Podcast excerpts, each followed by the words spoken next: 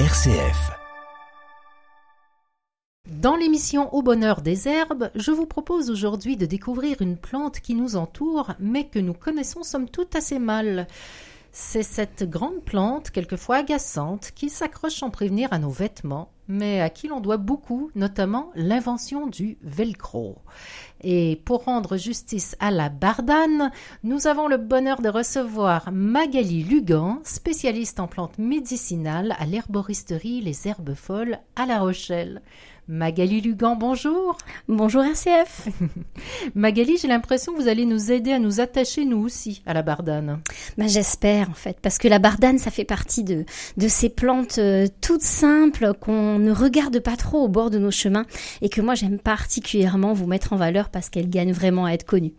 Euh, alors déjà, c'était quand même une plante sacrée chez les Celtes et en général, ils n'étaient pas mauvais hein, de ce côté-là, cela. Donc euh, voilà, ça donne quand même une petite indication déjà. On aurait intérêt, enfin voilà, c'est bien de s'y intéresser. Et puis sur le plan médicinal, elle a de nombreuses vertus. Euh, on peut l'utiliser aussi bien en interne qu'en externe. Et surtout, c'est une grande plante sur le plan dermatologique. Elle va protéger, elle va nettoyer, elle va nourrir en profondeur notre organisme et en douceur aussi. C'est vraiment tout le génie de la bardane. Alors où est-ce qu'on la trouve, cette bardane? Alors la bardane, en fait, c'est une plante qui est originaire d'Orient. C'est une plante bisannuelle, c'est-à-dire qu'elle a un cycle de végétation sur deux ans. On pense qu'elle a fait son apparition en Sibérie, en Chine et en Inde, voilà, pour vous donner une idée de la région. Et puis ensuite, elle s'est répandue quand même assez rapidement dans toute l'Europe. Et puis ensuite, par euh, les vertus de la colonisation, elle est allée jusqu'en Amérique. Voilà. En fait, elle, euh, elle, elle est très répandue dans les régions tempérées. En fait, donc en France, on en trouve à peu près partout sauf en Méditerranée parce que là voilà c'est un petit peu trop chaud pour elle. Son petit nom euh, scientifique, c'est Arctium lapa. Voilà, et elle fait partie de la famille des Astéracées, qui est une des familles les plus évoluées et les plus récentes de plantes en fait, euh, qui a une organisation très élaborée en fait dans, dans, sa structure et qui a souvent des propriétés très puissantes. Voilà c'est des plantes avec lesquelles on travaille beaucoup en herboristerie. Donc la bardane, elle, c'est une, une, grande plante herbacée, bisannuelle, donc qui est très robuste, avec des grandes feuilles, qui peut atteindre jusqu'à 2 mètres de haut et qui est très commune dans, toutes les friches, les, terrains, euh, voilà, les terrains abandonnés, au bord des chemins. Euh, elle aime souvent les sols un peu argileux et riches en azote et elle peut pousser quand même jusqu'à 1800 mètres d'altitude. Donc euh, elle a vraiment une, une capacité d'adaptation, la bardane, qui est assez importante. Et surtout, la bardane, elle a des racines très charnues et très longues qui peuvent mesurer jusqu'à 50 cm. Donc, euh, mmh. c'est vraiment des, des, racines puissantes. Euh, ses feuilles sont poilues sous la face inférieure. Et ses fleurs euh, sont violettes ou pourpres et on, on, peut souvent les confondre avec euh, les, les, fleurs des chardons-marie. Voilà. Euh, elles sont réunies en capitules, en fait, euh, en grappes. En fait, c'est une des spécificités de la famille des astéracées. la marguerite, par exemple. Vous croyez que vous regardez une fleur? Eh ben non, vous regardez pas une fleur, vous regardez un bouquet de fleurs. Et oui, parce que c'est une famille qui a poussé le processus floral au maximum de sa complexité. Et là où vous pensez juste voir une fleur, en fait, vous voyez plein de petites fleurs, certaines ligulées, d'autres non, enfin voilà, mais vous voyez un bouquet de fleurs. Voilà. Euh, les capitules de la bardane, elles ont vraiment une particularité, c'est qu'elles ont des bractées vertes en forme de petits crochets recourbés. Et euh, ça, en fait, c'est un ingénieux système de dissémination de leurs semences. En fait, c'est euh, la solution que la bardane a trouvée pour se reproduire et surtout euh, se déplacer loin. Et la bardane peut se déplacer très loin puisque ses fruits s'accrochent aux animaux et aux promeneurs grâce à ses petits crochets. Et c'est comme ça qu'elle s'est développée comme ça très rapidement. Donc elle n'a pas besoin des pollinisateurs comme les abeilles? Bien sûr qu'ils en ont besoin pour la fécondation des fleurs, mais après effectivement pour la dissémination de la semence, pour aller rapidement en fait à l'aventure et, euh, et euh, pour gagner du terrain, en fait c'est vraiment le système des ingénieux petits crochets poilus euh, qu'a développé la bardane. D'ailleurs son nom y fait allusion. Arctium, ça viendrait du grec artikos qui signifie ours, ce qui fait allusion à cet involucre de bractes et griffes, voilà. Euh, ou alors on dit aussi que c'est un peu l'apparence robuste et un peu mal léchée de la plante, voilà, parce que c'est quand même très griffu, ça donne pas vraiment très envie quand on voit comme ça. Et pareil, son nom d'espèce, lapa, ça vient du grec lambano qui signifie attraper. Donc toujours, on est toujours dans la référence avec ces fleurs euh, de bardane qui sont hérissées de crochets, qui s'agrippent, qui attrapent, voilà, qui hop, hop, hop. La bardane, elle, elle lâche pas l'affaire. Voilà, alors c'est pas le seul nom hein, de la bardane, hein. on s'est vu attribuer, mais alors de multiples noms au fil des siècles. Euh, on parle aussi dans certaines régions de rhubarbe sauvage, de tabac du diable, de rapace, de glouteron, de gratteron, d'herbe aussi, parce qu'à un moment on traitait euh, la teigne et les maladies du cuir chevelu avec elle, d'oreilles de géant, euh, de bouillon noir, de napolier, enfin voilà. Donc elle a beaucoup de noms et sur le plan botanique, c'est une plante qui contient surtout beaucoup de molécules intéressantes. Elle a des feuilles qui sont très amères, qui contiennent une lactone sesquiterpenix, qui est une des caractéristiques de la famille des astéracées. Et les fruits, eux, contiennent beaucoup de lignane. En fait, les feuilles et les racines contiennent aussi du potassium, du magnésium, du phosphore, du fer, du calcium, des vitamines A, des vitamines B, C, E, P et des mucilages. Bref, n'en jetez plus. Vraiment, c'est une plante qui est hyper intéressante sur le plan nutritionnel. Elle contient aussi surtout beaucoup d'inuline. Alors l'inuline, c'est des polysaccharides, c'est-à-dire des, sucres complexes, euh, très fibreuses, qui sont très intéressantes sur le plan nutritionnel.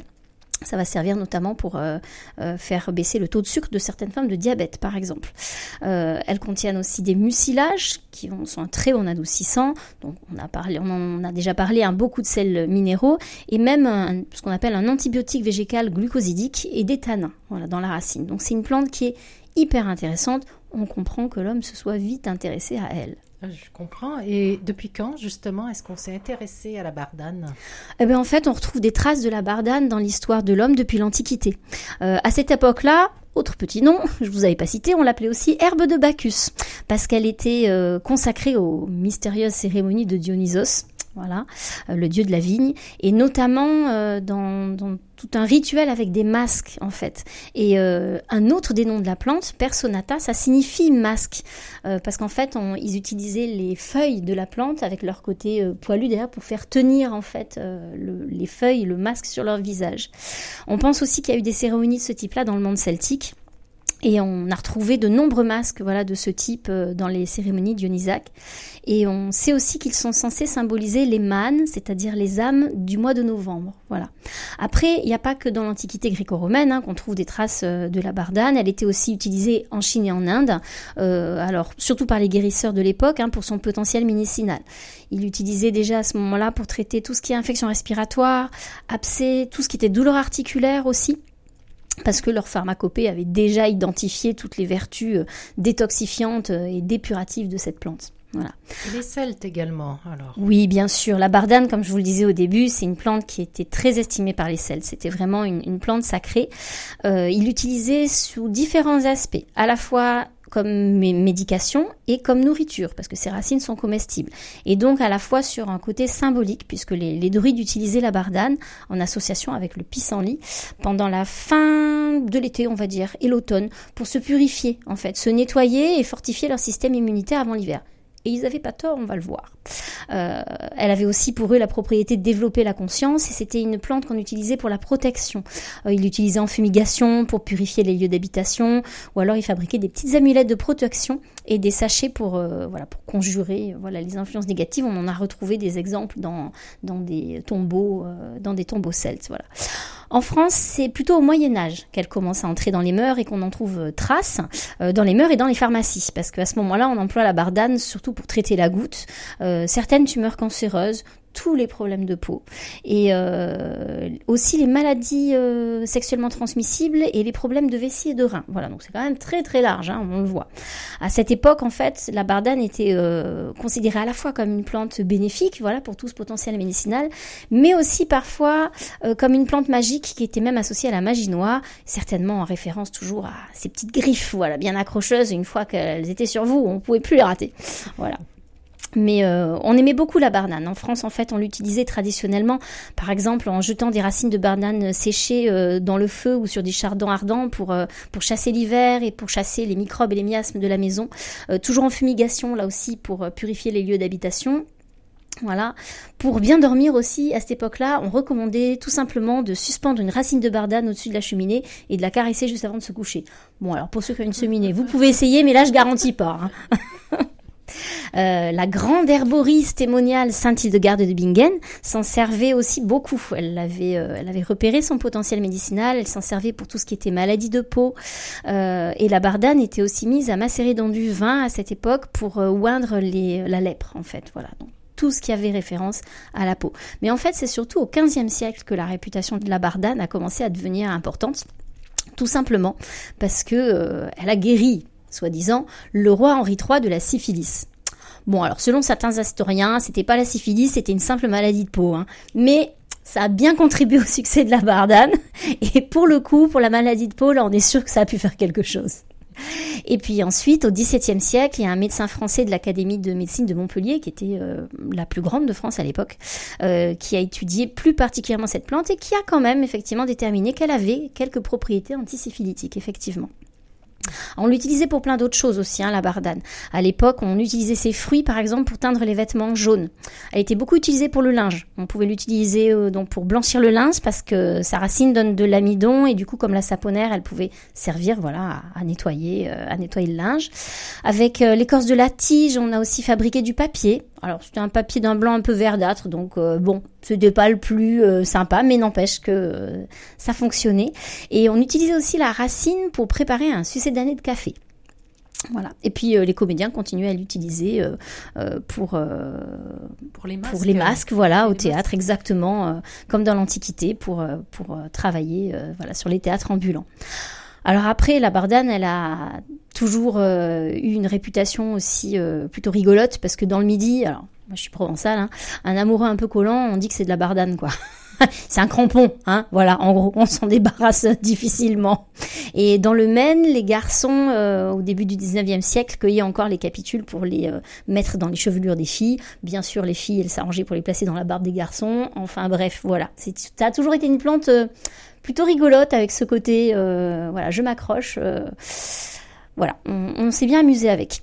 Euh, les Écossais, eux, ils sont allés plus loin que, les Français parce qu'il y a une fête là-bas qui s'appelle la fête de Buryman euh, début août. Et euh, traditionnellement à cette époque, donc dans cette dans cette ville, on revêtait, il y avait un, homme qui revêtait une tenue spéciale, hein, voilà, au mois d'août chaque année et qui était mais couvert de capitules de bardane, voilà, donc avec les petits voilà couverts de partout on voyait juste, il y avait juste deux trous pour les yeux et un trou à laquelle euh, il pouvait boire avec une paille les offrandes de whisky qu'on lui faisait. Et toute la journée, donc il était un peu terrifiant hein, quand même, vous imaginez euh, l'ours avec des milliards de bardanes comme ça. Il était promené dans la ville, bras tendus, voilà, soutenu par deux bâtons. Et en fait, on était censé lui redonner tout, tout ce qui était néfaste. En fait, on lui envoyait pour l'accrocher en fait sur la bardane. Et comme ça, tout allait adhérer sur les capitules. Et ensuite, ce serait emporté, voilà, et ça porterait chance à la ville puisqu'elle serait débarrassée de tout ce qui était néfaste. On en revient toujours à cette idée de purification, quoi. Totalement, totalement. Alors de l'autre côté de l'Atlantique, par contre, les Amérindiennes, elles avaient une autre utilisation qui n'était pas trop réputée chez nous et qui pourtant est euh, tout à fait justifiée sur le plan euh, scientifique. Elles s'en servaient pour stimuler les contractions utérines pour les accouchements difficiles. Donc euh, ils n'ont pas du tout eu le même rapport à la bardane, hein, puisque c'est une plante qui est beaucoup plus récente, bien sûr, pour eux, mais ils ont vite trouvé d'autres intérêts à la bardane. Et puis après, c'est au XXe siècle, on en parlait au tout début, que la bardane a connu un regain de popularité grâce à l'inventeur du velcro. Bah oui, parce que c'était euh, en 1941 euh, qu'un monsieur appelé Georges de Mestral a inventé le velcro en s'inspirant des fruits de la bardane qui s'agrippaient tellement fort au pelage de son chien. Et il s'est dit, non là quand même, il y a un truc, on va fouiller un petit peu, on va essayer de comprendre comment elle fait parce que ça va être intéressant. Et puis depuis, bah, le velcro, euh, vous en avez partout. Hein. D'ailleurs, si vous n'avez pas, si pas d'épingle à nourrice ou quoi que ce soit et que vous devez faire tenir un badge sur n'importe quel tissu, enfin quelque chose comme ça, utilisez un fruit sec de bardane, hein, ça fonctionnera très bien. Voilà. Et à l'heure actuelle, on cultive aussi beaucoup la bardane en Asie, hein, notamment en Chine et au Japon, un petit peu en Russie et au Canada aussi, pour tout ce qui est cosmétique, médicinal et alimentaire. Voilà, ils y ont euh, développé pas mal de variétés, notamment pour obtenir des racines plus tendres. Donc c'est vraiment une plante voilà, qui suit l'homme depuis euh, l'Antiquité et euh, sur des, des thématiques très variées, mais qui, est toujours, qui toujours nous accompagne. Alors, comment est-ce qu'on l'accueille, cette bardane, sans s'en mettre plein les cheveux, plein les vêtements? Alors, sans s'en mettre plein les cheveux les vêtements, ça va être compliqué. Mais pour l'accueillir, par contre, c'est pas très difficile à trouver. Elle est très abondante dans la nature. Donc, euh, vous pouvez tout simplement profiter d'une promenade pour faire vos provisions. Mais la bardane, elle se cultive aussi très facilement. Et puis, elle est une très belle, euh, c'est une très belle plante euh, qui va être idéale au fond d'un massif, voilà, ou isolée dans, dans un coin. Hein. Elle a quand même besoin de place, hein, parce qu'elle est assez imposante. Elle s'accommode de tous les terrains, elle aime tous les sols, elle est très résistante et en plus c'est une très bonne compagne pour les autres végétaux. Parce que comme elle est très riche, on l'a dit, donc en, sels minéraux, en, nutriments naturels, et très riche en chaux, en magnésie et en potasse notamment, elle a la capacité de concentrer les ions en cuivre et ça en fait un excellent fongicide. Donc euh, si vous avez par exemple une attaque de mildiou sur vos pommes de terre, vous pouvez tout simplement cueillir des feuilles de bardane, les laisser sécher un peu avant de les déposer en paillage autour des plantes. Voilà, et ça va permettre euh, d'éviter euh, d'éviter ces champignons. Alors après, en ce qui concerne euh, la cueillette, on va cueillir les racines ou les feuilles. Voilà, c'est les parties qui sont utilisées en phytothérapie.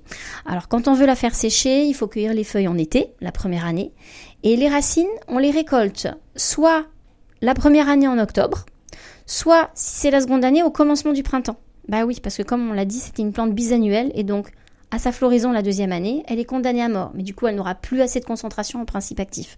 Donc c'est important de bien récolter euh, les parties de la plante qu'on veut au bon moment. Voilà. Après, moi je vous conseillerais, si vous la cultivez, de maintenir toujours un sol un petit peu humide pour obtenir des racines tendres. Voilà, et donc quand vous faites votre, votre séchage, parce que ce qu'on utilise le plus, c'est la racine, on les rince euh, proprement, pas trop quand même, mais euh, voilà, pour, juste pour les rendre propres, on les coupe, on les fait sécher, on rajoute les racines qui sont trop ligneuses, parce qu'elles seront pas intéressantes au niveau médicinal, et on les met une fois, on les met en sac seulement une fois qu'elles sont bien sèches, voilà, parce que sinon elles risquent de moisir, ou alors c'est aussi une plante qui est facilement attaquée par les vers. Elles se conservent pas trop. Enfin, il faut vraiment des conditions bien respectées pour la bardane. Ça sert à rien d'en faire des réserves monstrueuses. Il vaut mieux prendre ce dont on a besoin petit à petit. Et dites-moi, justement, est-ce que ça se mange, la bardane? Bah oui, comme on le disait tout ah à l'heure, en Asie, ça se mange. Alors, c'est la racine de bardane qui va se consommer comme un légume. Euh, alors, je crois qu'on appelle ça nopong en Chine. Je confirme pas la prononciation. Hein. Je ne peux pas la confirmer, euh, voilà. malheureusement également. Ou gobo au Japon, c'est déjà plus simple. Et en fait, globalement, ça va s'utiliser comme un salsifis. Voilà. Alors, à leur stade de maturité, les racines, elles vont être inodores. Euh, alors, la saveur est plutôt douceâtre, un petit peu amère et astringente. Et du coup, c'est pour ça quand on les prépare pour les consommer, en fait, on les frotte et on les pèle pour euh, enlever un petit peu l'amertume. Puis on les fait bouillir, on les fait blanchir, en fait, voyez, jusqu'à ce qu'elles soient tendres. Et puis après, on assaisonne et, et on déguste. Alors, en général, on récolte, euh, pour la cuisine, pour la consommation alimentaire, on récolte vraiment au printemps les jeunes racines les tiges de fleurs, euh, les jeunes pousses aussi. Et en fait, leur goût, là, ça va ressembler un petit peu plus à l'artichaut.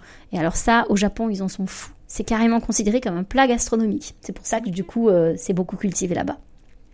Alors après les très jeunes feuilles, on peut aussi les consommer pour en faire des salades. Euh, de toute façon, voilà, c'est une plante globalement que vous allez utiliser en alimentaire vraiment à un très jeune stade, hein, pas, pas à pleine maturité. Sinon, ça sera un peu costaud.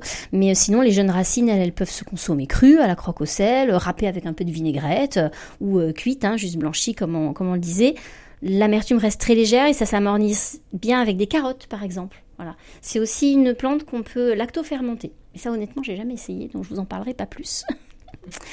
voilà. Et sinon, dernier détail, euh, la racine noircit rapidement au contact de l'air. C'est pour ça qu'il vaut mieux la cuire ou au minimum la mettre à tremper dans de l'eau froide avec un peu de citron dès qu'elle est épluchée. C'est quand même plus joli. Et au moins, c'est pas oxydé.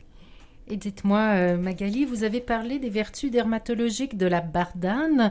On l'utilise donc principalement quoi sous forme de crème, d'onguent Alors non, pas forcément. En fait, on va l'utiliser sous, au niveau interne ou au niveau externe. Mais pas forcément sous forme de crème. Mais c'est vrai que la bardane, c'est la plante dermatologique par excellence. En fait, c'est une plante majeure pour tout ce qui est pathologie cutanée. Alors surtout celles qui sont bien sointantes et purulentes, euh, voilà, tout ce qui est dermatose séborréique, euh, tout ce genre de choses euh, sympathiques. donc en gros, c'est the grande plante des ados acnéiques, hein, voilà, faut le dire. Mais la liste des bienfaits de la bardane est beaucoup plus longue que ça, parce que c'est une détoxifiante très polyvalente et vraiment de premier ordre, qui va être intéressante sur tous les systèmes du corps humain. Donc au niveau de la peau, hein, voilà, elle a des vertus antimicrobiennes, anti-inflammatoires, et donc elle, elle, excelle vraiment pour soigner euh, les problèmes de peau, qui soient passagers ou chroniques. Hein. On a parlé de l'acné, mais pour l'eczéma, le psoriasis, euh, les abcès, les dartres, les furoncles, les mycoses, les irritations de tout genre, pensez bardane, direct. Peau sèche, peau, euh, peau huileuse. Euh, tout type bon. de peau, tout problème de peau. C'est vraiment une très bonne dépurative de la peau. Euh, et puis elle a des propriétés adoucissantes euh, et elle a aussi un effet vraiment positif sur les démangeaisons ou les inflammations. En fait, la racine, elle va réguler euh, la sécrétion de sébum et elle va avoir une action dépurative, sudoripare et régulatrice des glandes sébacées. Donc ça accompagne particulièrement bien toutes les problématiques euh, de peau et en particulier l'acné. En fait, c'est la plante des éruptions cutanées, on va dire, et elle va permettre d'éviter les surinfections. Donc c'est pour ça vraiment quand on, a un ado qui commence à avoir hein, des petits problèmes de, en mode calculatrice, mais alors surtout direct, vous pensez à la bardane. Alors dans ces cas-là, on l'associe souvent avec d'autres plantes, notamment la pensée sauvage, l'ortie, la prenne et le pissenlit qui ont tout un effet dépuratif, diurétique et antibactérien. Elles vont traiter à la fois la peau et le foie. C'est vraiment le combo classique. Alors attention par contre, dans ces cas-là, on utilisera plutôt la bardane sous forme d'extrait de plantes fraîches, parce qu'elle perd 90% de ses dérivés polyinsaturés au séchage, et du coup, pour une action plus puissante, on préfère une alcoolature de plantes sèches. Ou alors, si on l'utilise en tisane, il faut bien faire attention au dosage pour avoir justement la dose minimum de principe actif. Donc, si vous l'utilisez toute seule en décoction, c'est parfait. Et vous êtes là facilement sur 20 à 40 grammes de racines séchées dans 75 centilitres à un litre d'eau. Donc ça fait quand même pas mal.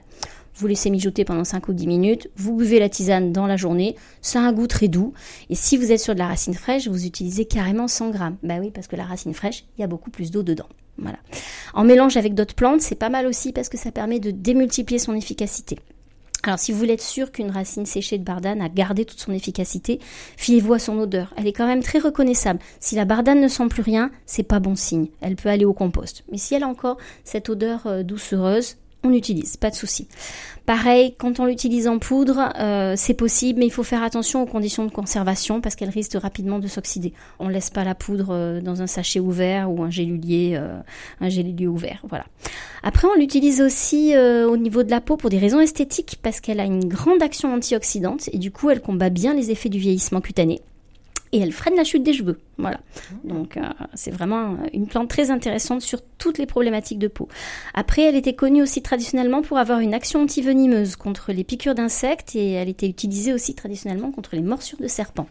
Mais en fait, ce n'est pas la seule action de la bardane. En fait, si elle a cette action sur la peau, c'est parce que derrière tout ça, il y a une énorme vertu détoxifiante. En fait, c'est une drainante majeure de l'organisme qui va, travailler sur tous les émonctoires, c'est-à-dire tous les organes qui nous permettent de nous nettoyer. Voilà, elle est très polyvalente. Et euh, traditionnellement, voilà, on a toujours utilisé la bardane pour purifier l'organisme de ses impuretés. C'est aussi une plante qui du coup a des vertus diurétiques, légèrement laxatives, cholérétiques, elle va permettre de stimuler le foie, anti-inflammatoire et anti-infectieuse. Donc du coup, elle est très utilisée pour tout ce qui est cure détox parce qu'elle va vraiment faciliter toutes les fonctions d'élimination. Et là, on parle pas que de la peau, hein, on parle au niveau digestif, en particulier du foie. Elle va soulager la constipation aussi. Elle facilite une meilleure assimilation des graisses. Elle purifie le sang. Et en plus, elle améliore l'absorption du fer. N'en jetez plus. Hein. Quand on vous dit que la bardane, euh, c'est euh, voilà, c'est un joker. Euh, elle est extra. Euh, elle va aussi permettre d'avoir un bon microbiote intestinal grâce à l'inuline qu'elle contient et qui en fait un bon prébiotique. Donc elle va agir sur toutes les problématiques associées. Elle agit euh, sur le rhumatisme, sur la goutte, toujours pareil, parce qu'elle facilite l'élimination des substances inflammatoires, voilà, au niveau articulaire, euh, voilà, au niveau rénal. L'inuline hein, stimule beaucoup la fonction rénale, donc elle prévient certains calculs biliaires et rénaux et elle favorise aussi l'élimination des infections urinaires avec son effet diurétique.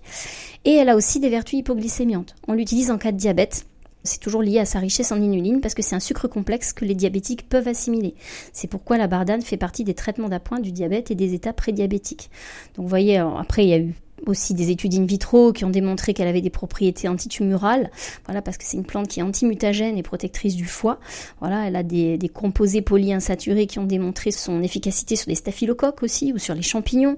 Voilà, donc elle travaille sur les glandes lymphatiques, le foie, la rate, les reins, enfin bon, voilà. Et elle fait tout ça quand on la gère sous forme d'infusion. Oui, alors sous forme d'infusion ou d'alcoolature. Moi, pour, pour certaines thématiques, je préférerais l'alcoolature.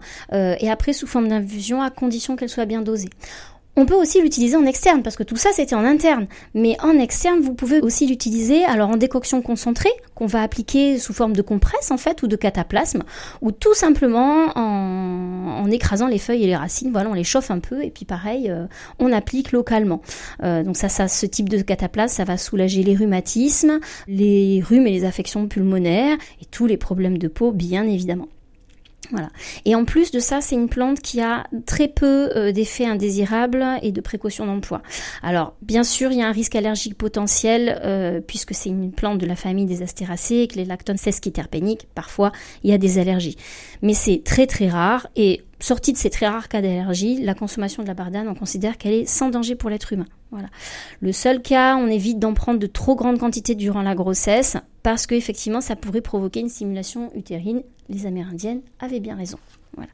Et sinon, la bardane va juste être déconseillée aux personnes qui souffrent déjà de calculs urinaires, puisque comme elle facilite le déplacement, bah, des fois ça peut obstruer les, voies urinaires, augmenter la pression et euh, provoquer des douleurs importantes. On l'utilisera uniquement en prévention. Mais par contre, aucune interaction médicamenteuse ou avec d'autres plantes médicinales ou d'autres compléments n'a été rapportée, donc c'est soft. C'est quand même une plante qui a du piquant, on peut le dire, et, donc il y a une symbolique qui l'entoure qui doit être assez riche. Oui, tout à fait. Il y a même trois symboliques autour de la bardane. La première, ça va être la persévérance. Bah oui, puisque euh, forcément, on a, on a remarqué que cette plante, elle s'agrippait partout, donc elle représente la ténacité. Parfois même l'importunité, comme on dit. Mais la bardane, on va regarder le côté positif, moi j'aime bien regarder le côté positif des plantes, elle est liée à l'activité en fait, à la capacité de vouloir et de réaliser. C'est une plante très martienne en fait, voilà. Euh, et puis c'est assez logique hein, si vous y réfléchissez. La bardane, elle prospère souvent dans des terrains difficiles, voilà. Et du coup, elle va vous rappeler qu'il faut vous accrocher farouchement à ce qui est essentiel pour vous. Alors dans certaines situations, bien sûr, il faut accepter de lâcher prise, mais il y a aussi des moments où vous devez continuer de tenir bon. Et la bardane, c'est ça qu'elle nous rappelle. Elle nous rappelle ces qualités de persévérance, de détermination et d'obstination dont on a besoin et qui vous voudront la plus belle des récompenses à la fin même si c'est pas toujours facile. Elle vous rappelle de vous accrocher aux choses que vous savez être vraies et précieuses pour vous. Voilà, ça c'est le premier point. La bardane, bien sûr, c'est aussi un grand symbole de nettoyage. Ça vous étonne, hein, après tout ce que je vous ai raconté. en fait, c'est un symbole de restauration profonde, parce qu'en fait, elle allie douceur et puissance. Elle a des racines pivotantes profondes, et rien ne l'arrête une fois qu'elle a décidé de se frayer un chemin. Et eh bien là, c'est pareil, elle va chercher très loin tout ce qui vous nourrit et vous nettoie à l'intérieur, et elle va travailler en douceur, parce que justement, contrairement à certaines racines, elle est agréable en goût, sans rien vous demander en retour. C'est un petit feu de cheminée tout doux, euh, voilà, qui, euh, qui va veiller sur vous avec bienveillance, voilà. Une force tranquille. Exactement. En fait, la bardane, elle représente ce travail à faire pour se détacher de ses passions. Elle nous fait réfléchir, là aussi c'est un peu en lien à nettoyage et persévérance, elle nous fait réfléchir à l'attachement excessif qu'on peut avoir et elle représente le nettoyage qu'on a à faire pour intégrer de nouvelles expériences et les leçons à en tirer.